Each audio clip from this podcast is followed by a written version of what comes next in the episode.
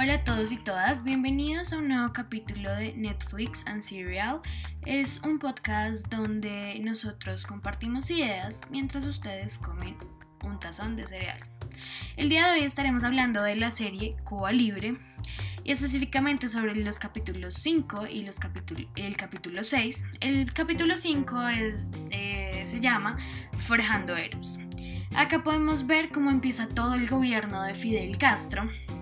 y cómo eh, hace un golpe de Estado totalmente exitoso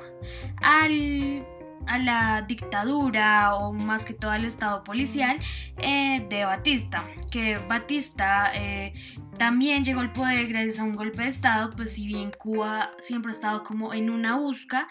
de su libertad.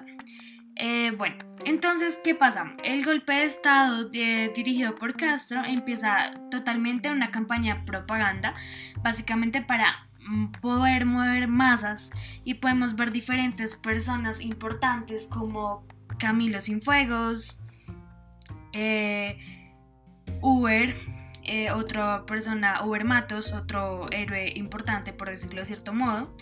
Castro, y como él, a partir de su estado un poco eh, que al principio prometía una gran vida y una gran libertad, cada vez se empezó a volver un poco más dictatorial, por decirlo de cierto modo, y un poco más dictatorial hacia el estilo comunista. Es decir, que en esta parte podemos ver que él estaba dañando toda la supuesta revolución positiva que estaba causando. Así podemos ver cómo empezó a tomarse atributos para eh, eh, poner eh, en la cárcel a personas que no lo merecían solo porque no pensaban como él y a tener un gran problema con Estados Unidos, que es uno uno de los actos más importantes y uno de los sucesos, ya que aquí podemos ver también cómo se da la Guerra Fría en América, pues si bien la Guerra Fría es la guerra de ideologías entre el comunismo y el capitalismo. Y es aquí donde podemos ver que el gobierno de Eisenhower em, y también el de Kennedy estuvieron haciendo lo posible para poder tratar de derrocar a Castro, tratar de cambiar sus ideales, sin embargo no se logró. Y a pesar de que al principio pintaba como una revolución maravillosa y que muchas personas estaban a favor de él, eso fue cambiando ya que él cada vez se volvía más radical y un poco más violento, por lo cual las personas, más de 3.000 eh, personas murieron y 1.000 cubanos al principio huyeron hacia otros países, ya que o estaban teniendo grandes fallas económicas y no podían vivir y o también porque tenían miedo a no pensar igual como Castro y ser asesinados.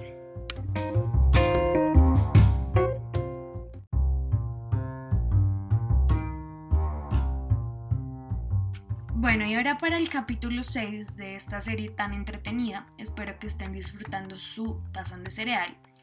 Eh, bueno, continuando, este capítulo se llama De soviéticos y salvadores.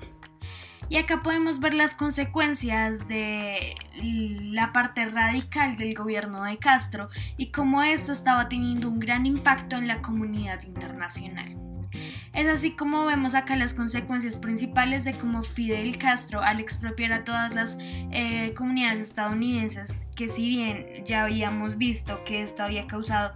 grandes problemas, ya que Estados Unidos eh, tenía grandes inversiones en Cuba, pues al hacer esto, eh, pues Cuba también tuvo grandes pérdidas económicas, ya que la gran mayoría de la economía de Cuba dependía de Estados Unidos, ya que en el gobierno de Batista eh, era apoyado totalmente por Estados Unidos. Es así como podemos ver que busca en el contexto de la Guerra Fría eh, apoyarse de la Unión Soviética y pues de esta manera pues lograrlo ya que la Unión Soviética estaba dispuesta a hacer lo que fuera para poder alcanzar eh, pues cierta victoria de esta guerra. Sin embargo la CIA y y muchos eh, muchas personas que estaban saboteando el gobierno de Castro y que estaban en contra, estaban haciendo lo posible para acabar con este gobierno que al principio pintaba ser una revolución totalmente justa y pareja, pero que al final se estaba volviendo el gobierno de una sola persona que era Fidel Castro. Bueno, y sin más ni más porque ya se nos acabó el tiempo, esperamos que hayan disfrutado su tazón de cereal en estos cuatro minutos y medio, que lo sigan disfrutando. No olviden que siempre estaremos dispuestos a acompañarlos en sus desayunos o en sus cenas porque nunca es una mala hora para comer cereal y escuchar sobre algunas series de Netflix. Recuerden que fui Laura Díaz acompañándolos en el capítulo de hoy. Hasta la próxima.